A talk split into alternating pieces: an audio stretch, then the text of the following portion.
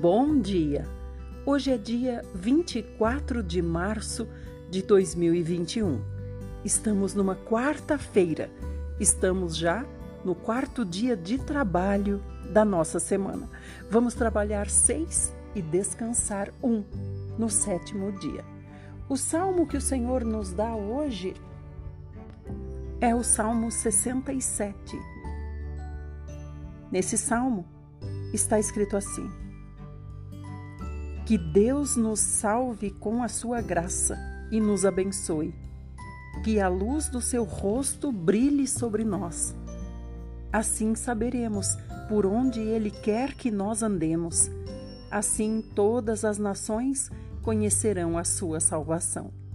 Que os povos o louvem, ó Deus, que todos os povos o louvem. Que as nações se alegrem e cantem de alegria porque julga os povos com justiça e guia a vida das nações. Que os povos o louvem, ó Deus, que todos os povos o louvem. A terra produziu grandes colheitas, porque Deus, o nosso Deus, nos tem abençoado. Que Deus nos abençoe e todos os povos mais distantes da terra temam o Senhor. Provérbios 11, 27. Se você procura fazer o bem, será respeitado. Mas quem procura maneiras de fazer o mal, receberá o mal como recompensa. Evangelho do Doutor Lucas, capítulo 6. Vamos a partir do 12 até o 31. Jesus desceu com eles e se acharam numa região plana e ampla, rodeados por muitos dos seus seguidores e por uma imensa multidão que tinham vindo de toda a Judéia, de Jerusalém e das cidades de Tiro e Sidom, para ouvi-lo ou para serem curados. Os que eram atormentados por espíritos imundo, imundos, também eram curados. Todos procuravam tocar nele, porque quando conseguiam, saía dele poder curativo e eles eram sarados. Então ele voltou-se para os seus discípulos e disse: Felizes são vocês, os pobres, pois o reino de Deus pertence a vocês. Felizes são vocês que agora sentem fome porque vão ter fartura. Felizes são vocês que agora choram, porque haverão de rir de alegria. Felizes são vocês quando forem odiados e os expulsarem e disserem que são maus por causa do Filho do Homem. Quando isso acontecer, alegrem-se. Sim, pulem de alegria, porque haverá uma grande recompensa esperando por vocês no céu, juntamente com os profetas antigos que foram tratados da mesma maneira. Porém, ai de vocês, os ricos, pois já receberam felicidade aqui na terra. Ai de vocês que agora têm fartura e riqueza, porque mais adiante passarão fome. Ai de vocês que agora riem despreocupados, pois haverão de se lamentar e chorar. Ai de vocês quando todos falarem bem de vocês, pois os falsos profetas sempre foram tratados assim.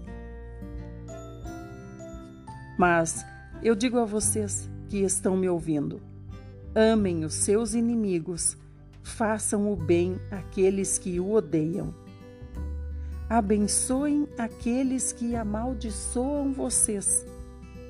Orem por aqueles que prejudicam vocês.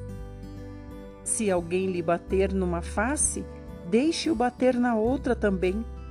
Se alguém exigir sua capa, dê-lhe também a túnica. Dê o que você tem a quem lhe pedir, e quando lhe tomarem as coisas, não exija que as devolvam. Tratem os outros como vocês querem que os outros tratem vocês.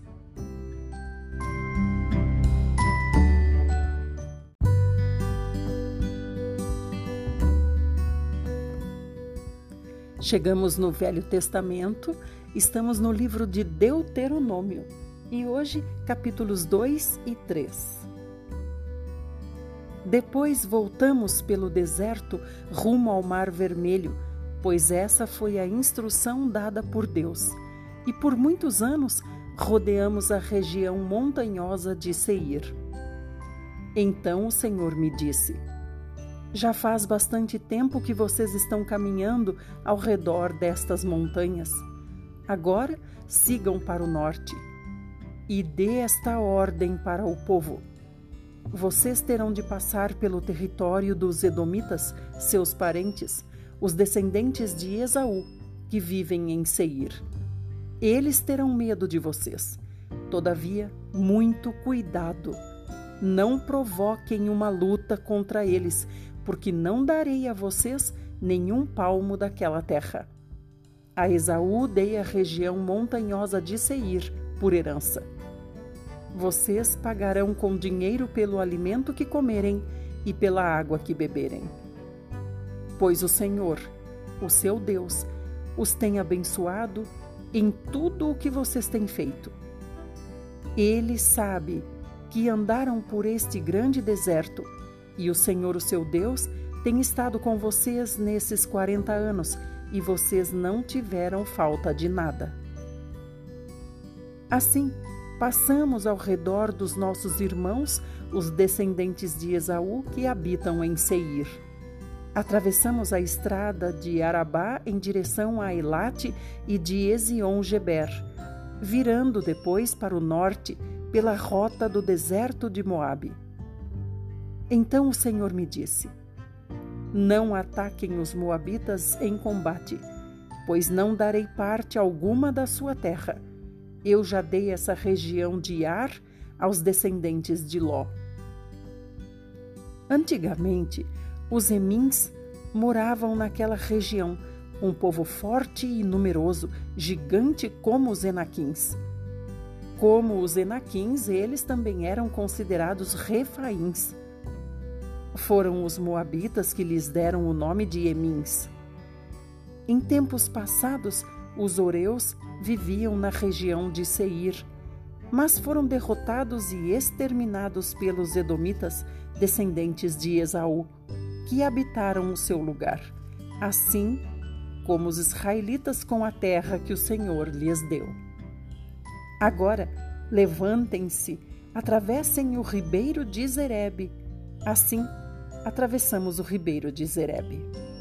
Passaram-se 38 anos desde que saímos de Cádiz Barneia e atravessamos o ribeiro de Zerede, até que toda aquela geração dos homens de guerra morresse no acampamento, como o Senhor havia jurado a eles. A mão do Senhor foi contra eles até que finalmente foram completamente eliminados.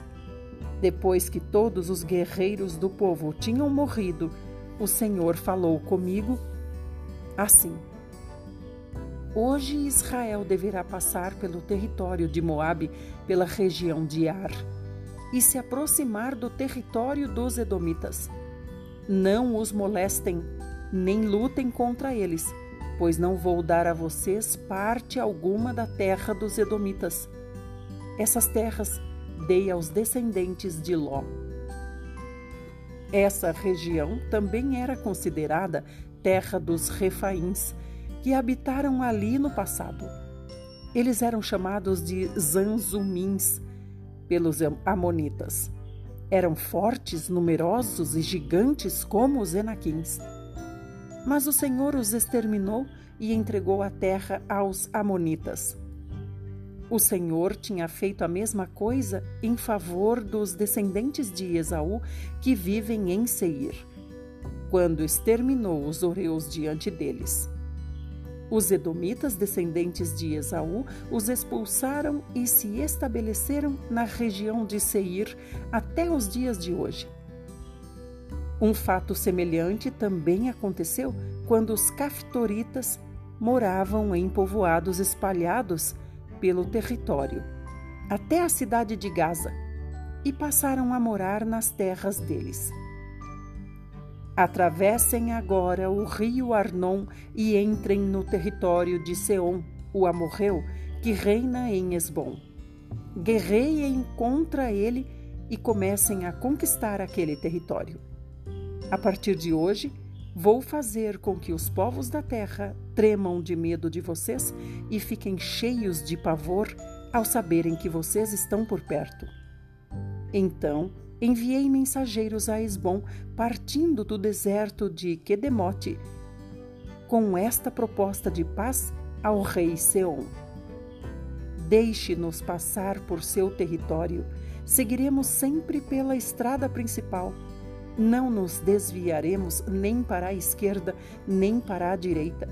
Pagaremos com dinheiro pela comida e pela água. Tudo o que queremos é permissão para passar a pé como fizeram os edomitas que habitam na região de Seir e os moabitas que habitam em Ar. Precisamos dessa licença para chegarmos ao nosso destino. Temos de atravessar o rio Jordão e tomar posse da terra que recebemos do Senhor, o nosso Deus. Mas Seom, rei de Esbom, não quis nos deixar passar isto porque o Senhor, o Deus de vocês, fez com que ele ficasse com o coração duro e rebelde para entregá-lo nas mãos de vocês, como de fato aconteceu. O Senhor me disse: Estou entregando a você o território do rei Seom. Comece a conquistá-lo e tome posse da terra dele. Ela será para sempre de Israel. Então o rei Seom saiu ao nosso encontro para a batalha em Jaza, ele e todo o seu exército. Mas o Senhor, o nosso Deus, entregou a nós e o derrotamos, a ele, aos seus filhos e a todo o seu exército. Conquistamos as suas cidades e as destruímos completamente, matando homens, mulheres e crianças. Não escapou ninguém. Somente levamos o gado que tomamos como presa de água como presa de guerra, além de outros bens que saqueamos das cidades conquistadas.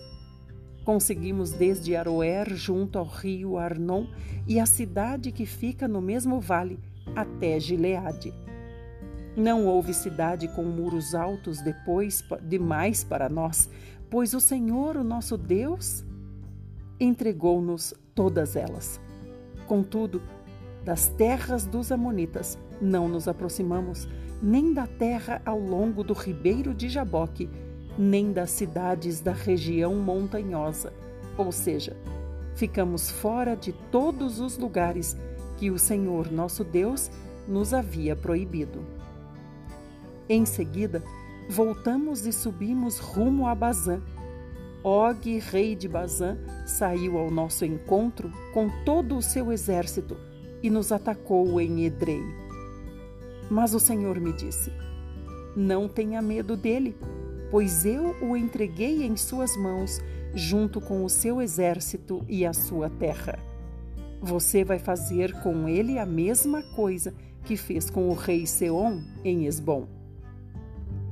Então o Senhor, o nosso Deus, entregou em nossas mãos Og, rei de Bazã, com todo o seu exército nós os derrotamos até que não restou nenhum sobrevivente. Conquistamos todas as suas cidades. Foram ao todo 60 cidades em toda a região de Argob, que pertencia ao reino de Og em Bazã. Todas as cidades eram fortificadas com altos muros e portas com trancas de ferro. Isso sem contar as cidades sem muros Destruímos completamente o reino de Bazã, tal como havíamos feito com Seom, rei de Esbom, matando todos os homens, mulheres e crianças. Mas ficamos com todo o gado e outros bens das cidades. Foi assim que conquistamos, naquela ocasião, as terras dos dois reis dos amorreus, a leste do rio Jordão, que vão desde o rio Arnon até o monte Hermon é bom esclarecer que os sidônios chamam o monte Hermon de Sirion, enquanto os amorreus o chamam de Senir.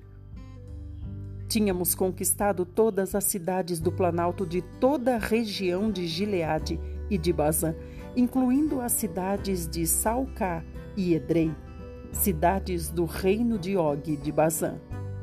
Og, rei de Bazã, foi o último dos gigantes refaíns.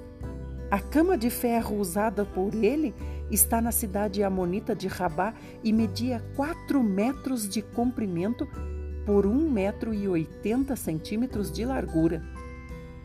A terra da qual tomamos posse naquela época incluía o território que vai de Aroer, junto ao rio Arnon, até mais da metade da região montanhosa de Gileade, incluindo suas cidades e todas as terras que formavam o antigo reino de Og, rei de Bazã.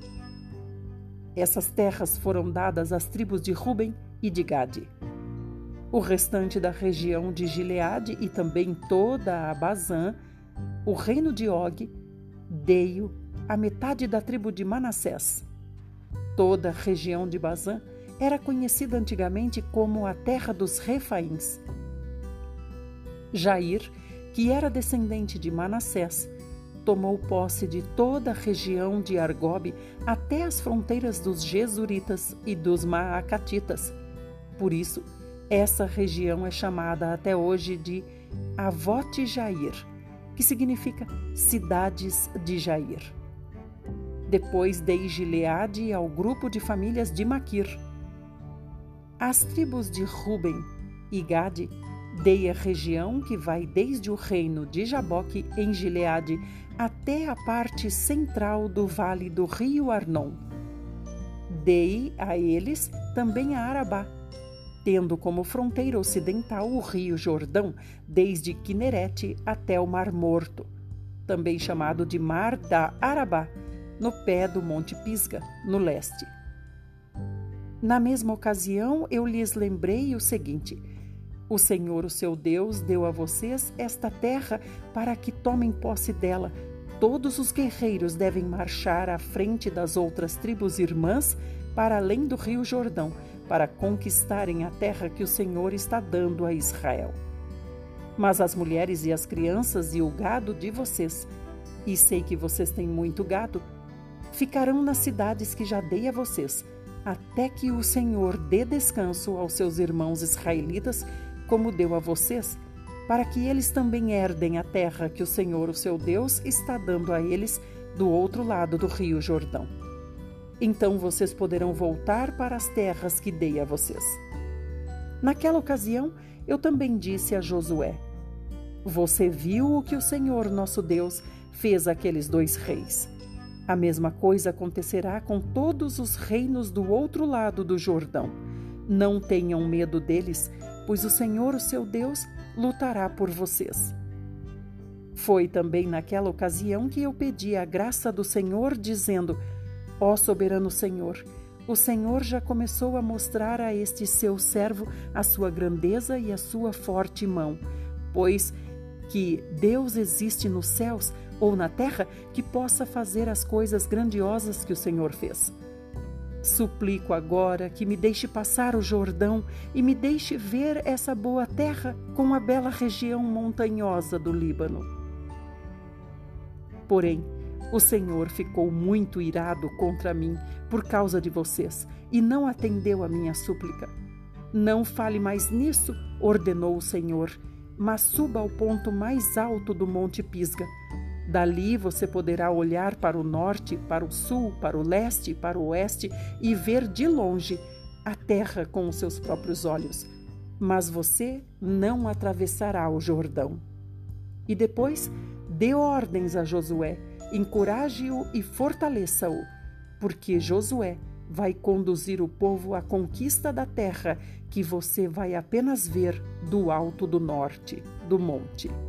Assim, ficamos no vale, perto da cidade de Bet-peor. Vamos até aqui hoje. Muito obrigada por sua companhia. Continue assim, ouvindo todos os áudios todos os dias, e em um ano você poderá dizer que já ouviu a Bíblia inteira. Até amanhã. Fique bem e cuide-se.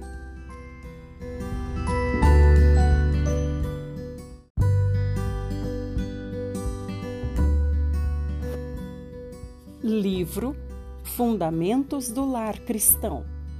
Você pode ser mais feliz em família. Tema: Resistência enfraquecida. Página 117. As portas que precisamos guardar. Não devemos procurar saber quão perto conseguimos andar à beira do precipício sem cair. Devemos evitar a primeira aproximação do perigo. Não se pode brincar com os interesses espirituais. Nosso caráter é o nosso tesouro. Devemos preservá-lo como faríamos com um bem muito valioso. A pureza moral, o respeito próprio e o forte poder de resistência têm que ser incentivados de maneira firme e constante. Não deve haver um único afastamento da discrição. Um ato de familiaridade, um deslize, podem colocar em risco a salvação, abrindo a porta da tentação e enfraquecendo assim o poder de resistência.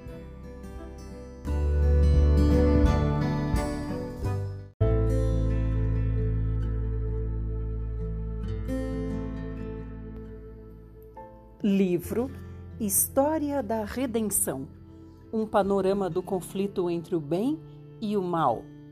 Tema Espiritismo, página 275.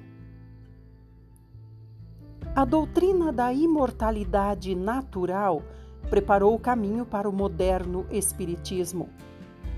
Se os mortos são admitidos à presença de Deus e dos santos anjos, e se são favorecidos com conhecimentos que superam em muito o que antes possuíam, por que não voltariam eles à terra para iluminar e instruir os vivos?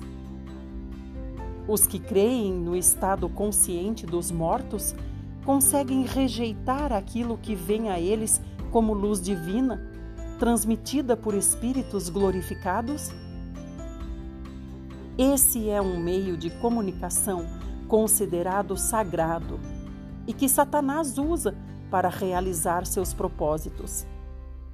Os anjos caídos, que cumprem suas ordens, aparecem como mensageiros do mundo dos espíritos, ao mesmo tempo em que afirma colocar os vivos em comunicação com os mortos. Satanás exerce sobre a mente deles sua influência enfeitiçante. Ele tem poder até para fazer surgir diante das pessoas a aparência de seus amigos falecidos.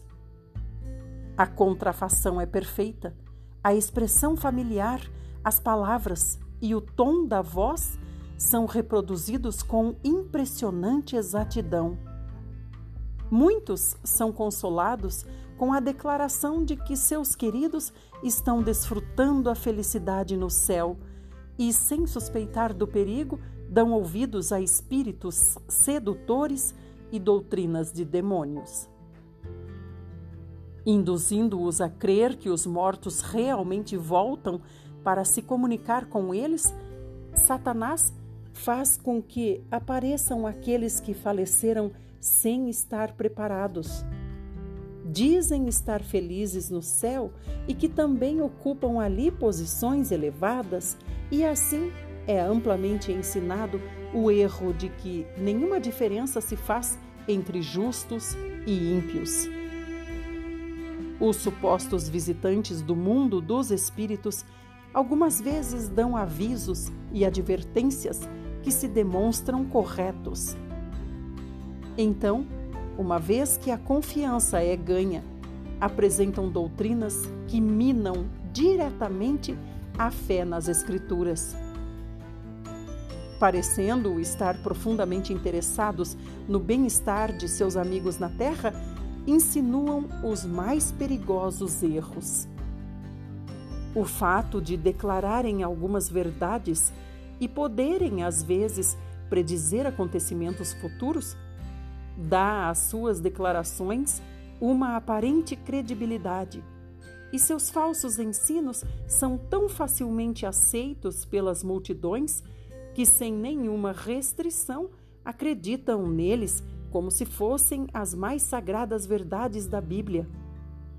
A lei de Deus é colocada de lado, o espírito da graça é desprezado e o sangue do concerto é tratado como algo profano. Os espíritos negam a divindade de Cristo e colocam o próprio Criador no mesmo nível em que estão. Assim, sob um novo disfarce, o grande rebelde ainda prossegue com sua luta contra Deus. Uma luta iniciada no céu e que por aproximadamente seis mil anos tem continuado na terra. Muitos que se esforçam para explicar as manifestações espíritas estão atribuindo-as completamente a fraudes e ilusionismo por parte do médium. Mas, embora seja verdade que os resultados da trapaça tenham muitas vezes sido apresentados como manifestações genuínas, tem havido também manifestações impressionantes de poder sobrenatural.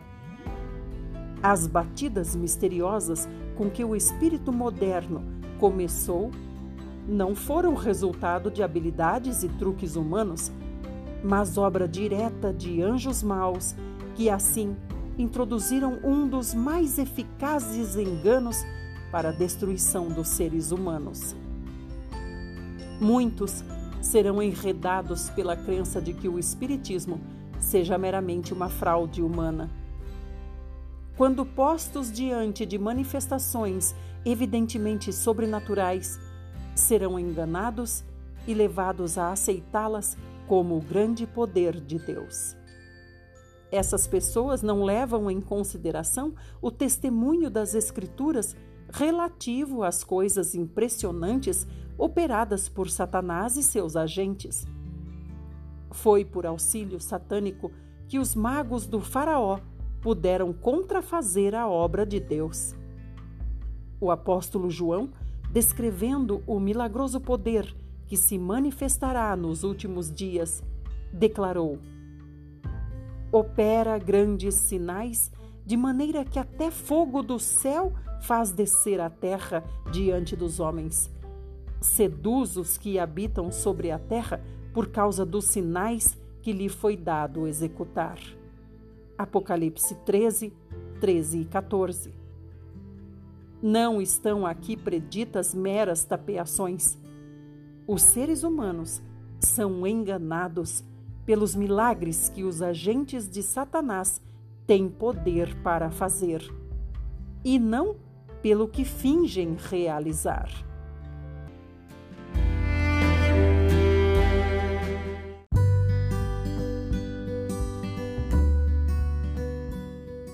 Livro Lições para o Viver Cristão. Tema: Terceiro período de estudo da Palavra de Deus por dia. 10 minutos. Coletar informações. Página 124. Ler a Bíblia. O primeiro período leva 20 minutos, o segundo período, 20 minutos, e agora vamos saber como é o terceiro período de 10 minutos. Nesse período, você deve e pode selecionar tópicos específicos e gastar esses 10 minutos somente coletando informações a respeito deles. Há muitos tópicos na Bíblia, tais como criação, o homem, pecado, salvação, arrependimento, o Espírito Santo, regeneração, santificação, justificação, perdão, liberdade, o corpo de Cristo, a vinda do Senhor, o juízo, o reino, a eternidade, etc. Você pode escolher certos tópicos e então reunir informações sobre eles na Bíblia. O máximo que podemos administrar de cada vez são cinco tópicos. Se você tiver mais de cinco, haverá muitas pistas e será difícil administrá-las todas de uma vez. Não colete dados para um só tópico. Isso gasta muito tempo. Podemos encontrar material para mais de um tópico em um capítulo. Por exemplo, você pode estar estudando sobre o Espírito Santo. Porém, o capítulo em que está no momento pode não ter nada sobre o Espírito Santo, mas certamente encontrará outros tópicos no mesmo capítulo. Não é má ideia coletar informações sobre dois, três, quatro ou cinco tópicos ao mesmo tempo, mas não pegue mais do que cinco de cada vez. Cada tópico exigirá certo tempo para que o estudo seja finalizado. Cada dia você deve adicionar mais material ao estudo. Escreva todos os versículos que juntou e, a partir daí, escreva as principais palavras e significados de cada trecho. É inútil anotar apenas as referências. Você deve saber o que os versículos dizem. Suponha que esteja estudando o Espírito Santo em Efésios. Ao escrever selados com o Santo Espírito, em 1 aos Efésios 13, você deve anotar também o significado da palavra selar. Primeiro anote o versículo, então os termos relacionados e, finalmente, o significado do versículo. Você deve coletar todas as informações dessa maneira. Um dia, quando precisar tratar desse tópico, esse material estará pronto para ser usado.